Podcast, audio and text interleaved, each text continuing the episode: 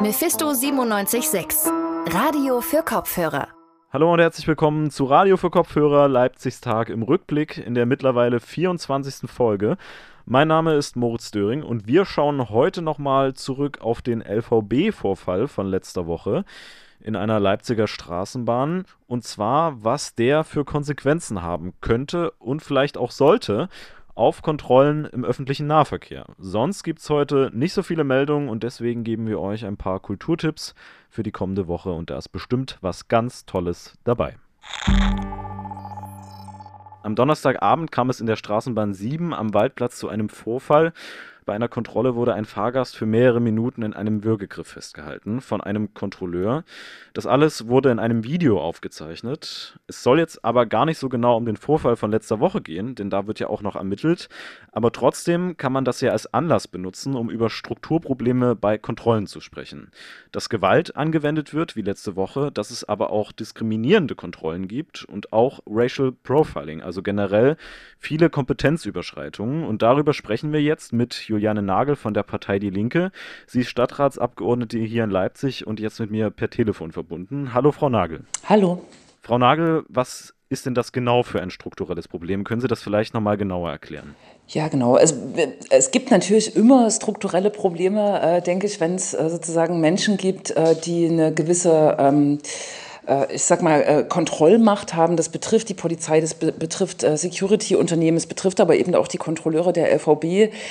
Ähm, und äh, bei den Kontrolleuren ähm, der LVB, also die Straßenbahnkontrollen äh, macht, äh, fällt mir erstmal auf, ähm, dass die Qualifikationsanforderungen an die Menschen, die das machen, jetzt nicht besonders hoch sind. Äh, und äh, da ähm, erweist sich wie im privaten Sicherheitsgewerbe äh, oder weist das schon sozusagen auf ein Problem hin, ähm, dass es soll jetzt nicht sozusagen ähm, diskriminierend wiederum klingen, aber ich habe das Gefühl, das zieht Menschen an, die äh, sozusagen auch ein bisschen äh, den Drang danach haben, äh, Macht auszuüben, vielleicht auch sozusagen über andere äh, Kontrolle auszuüben. Das wäre jetzt so ein Grundsatzding. Aber was auch auffällt, ist, äh, über die Jahre ähm, habe ich immer wieder auch Beschwerden bekommen von Menschen, die sich ungerecht behandelt fühlen aufgrund ihrer Hautfarbe, aufgrund dessen, dass sie vielleicht ähm, äh, arm waren oder sozial deklassiert aussehen und da besonders aggressiv und auch diskriminierend ähm, sozusagen ähm, behandelt wurden durch äh, Kontrolleure. Und wenn man mit der LVB dann in die Diskussion äh, geht, ähm, fällt schnell auf, dass äh, also oder mein Gefühl ist, äh, dass äh, dort äh, auch das Unternehmen nicht genug sich darum sorgt, ähm, dass die Kontrolleure, die da in ihrem Auftrag unterwegs sind, ausreichend geschult sind, ausreichend vorbereitet sind, zum Beispiel auch auf das Thema Migrationsgesellschaft, Fremdsprachenkenntnisse, sowas bisher kaum eine Rolle spielt in den ähm, ähm, Jobprofilen als Kontrolleur, als Kontrolleurin und dass es eben auch kein richtiges Beschwerdemanagement gibt, also gar keinen richtigen Qualifizierungsprozess qualifizierten Umgang damit, äh, wie man jetzt mit Beschwerden aufgrund äh, Verstoß gegen das Gleichbehandlungsprinzip äh, umgeht. Darauf würde ich gleich nochmal zurückkommen, auf was man denn tun kann gegen das strukturelle Problem. Ich würde vorher aber nochmal ähm, auf die Ereignisse vielleicht eingehen, die es bis jetzt schon gab. Es gibt da eine Website, die heißt chronik.le und da werden generell so diskriminierende Ereignisse in Leipzig aufgezeichnet, unter anderem eben auch bei äh, Fahrkartenkontrollen. Und da wurde zuletzt erst ein rassistischer Vorfall Anfang Juli gemeldet. Also zeigt das irgendwie, dass das Problem schon eine Weile existiert. Aber warum wird denn erst jetzt drüber geredet? Hm.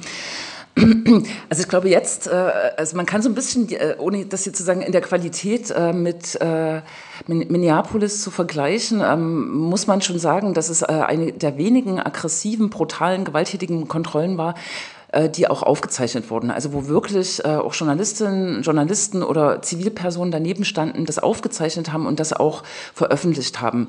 Im Vorfeld oder äh, bei mehreren ähm, Beschwerden, die auch mich erreicht haben, ich glaube, das erste Mal habe ich mich 2013 mit der LVB relativ lange gestritten wegen einer rassistischen Kontrolle, gab es nie ähm, Aufnahmen, Videoaufzeichnungen und es gab äh, immer äh, keine richtigen Zeuginnen oder Zeugen, die sich dann auch für die Sache stark gemacht haben. Und ich denke, jetzt haben wir die Situation, Situation, dass es wirklich bildlich festgehalten ist und da äh, Menschen auch nachvollziehen können, was dort äh, passiert ist. Und das ist der Unterschied zu vielen anderen Beschwerden, die so aufgelaufen sind. Und ich habe auch in der Vergangenheit immer das Gefühl gehabt, dass Leute gar nicht den Mut oder die Kraft haben, sich wirklich dann an die LVB zu wenden, weil, weil sie eh entweder das schon mal gemacht haben und da kam nichts raus oder weil sie gar nicht erwartet haben, dass äh, sie da irgendwie gut behandelt werden und ernst genommen werden.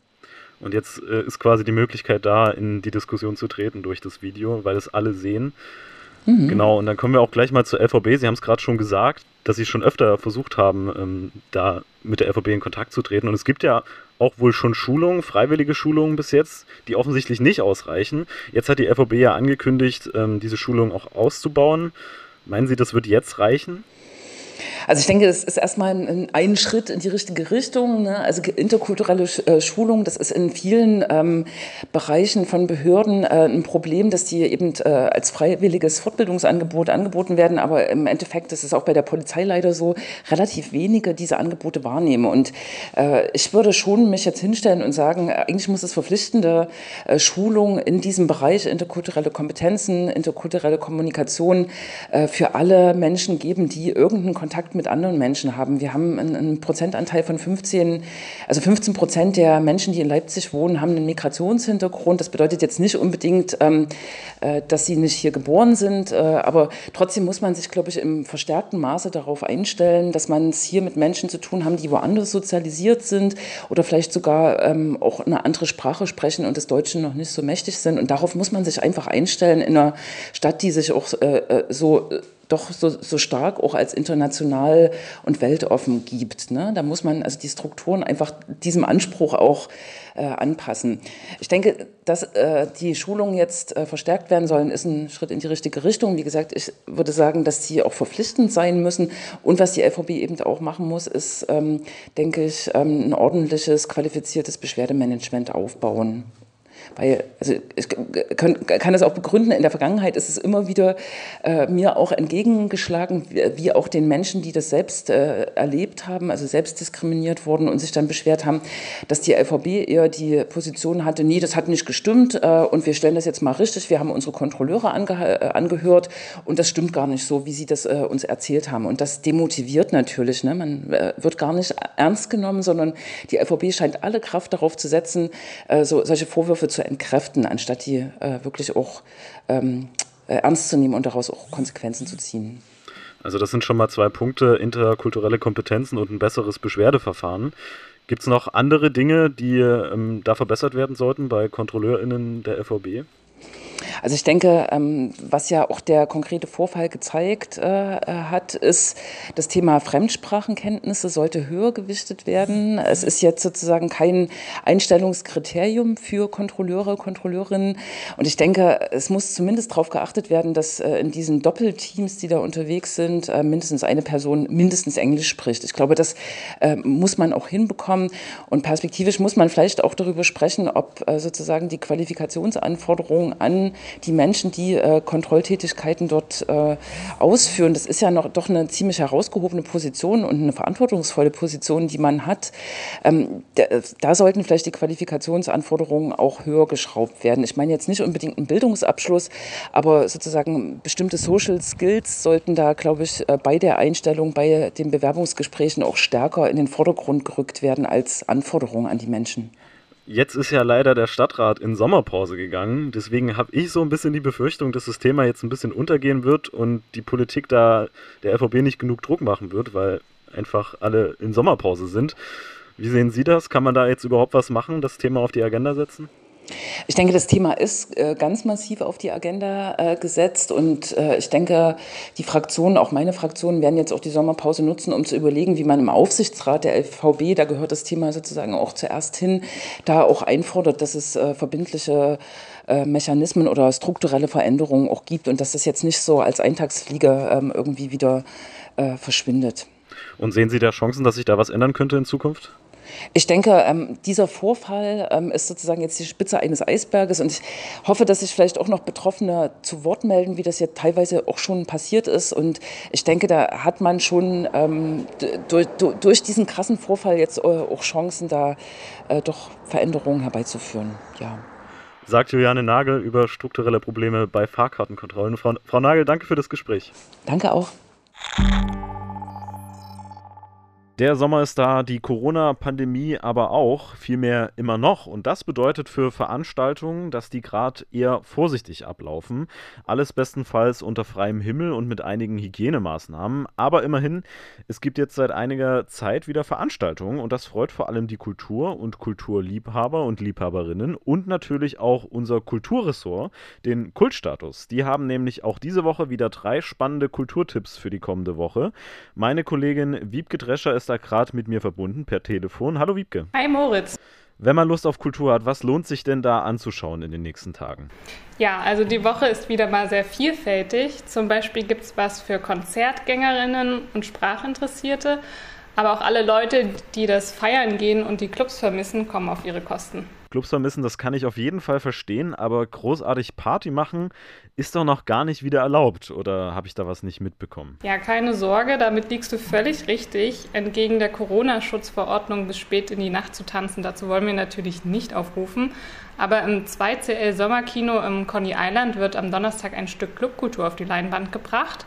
Dort läuft nämlich um 21.30 Uhr der Dokumentarfilm Willkommen zu Hause, 20 Jahre Distillery. Darin kommen dann VeranstalterInnen, DJs und Partygäste zu Wort und erzählen die Geschichte des Leipziger Clubs Distillery, der ja heute eine Leipziger Institution der Techno-Szene ist. Also ganz ehrlich, einen Dokumentarfilm habe ich jetzt nicht unbedingt erwartet, als du feiern gesagt hast. Aber zumindest geht es ja um die Clubkultur in Leipzig in einer gewohnten Location im Coney Island. Also doch ein schöner Ersatz für alle Feierlustigen. Und dann auch noch Kino unterm freien Himmel, das ist immer gut.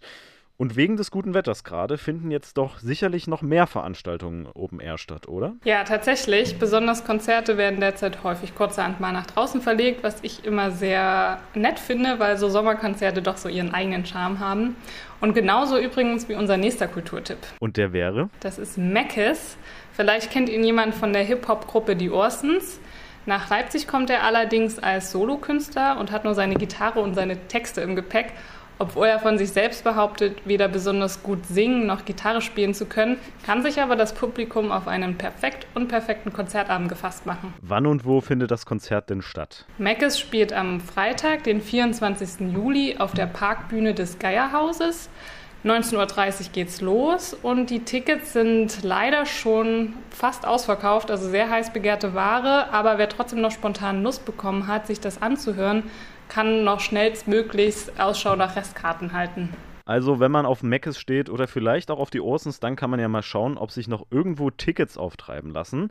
Jetzt hast du zwei Open-Air-Veranstaltungen vorgestellt. Was ist denn, wenn es jetzt die ganze Woche regnet, was ich natürlich nicht hoffe, aber vielleicht hast du ja noch eine schlechte Wetteralternative. Ja, vor allem als Schlechtwetteralternative habe ich da was. Das ist ähm, eine Ausstellung, die dieses Wochenende neu eröffnet und es geht um Sprache und schon der Titel ist ein absoluter Zungensprecher. Oh Gott, ein absoluter Zungenbrecher.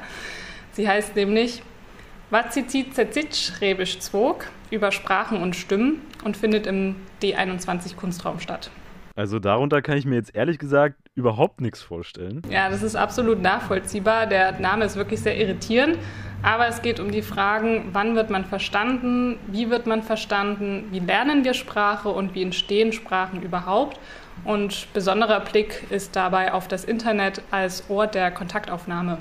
Also das klingt ja tatsächlich interessant. Sprache prägt ja auch unser Denken und deswegen finde ich es persönlich immer gut, sich über sowas zu informieren.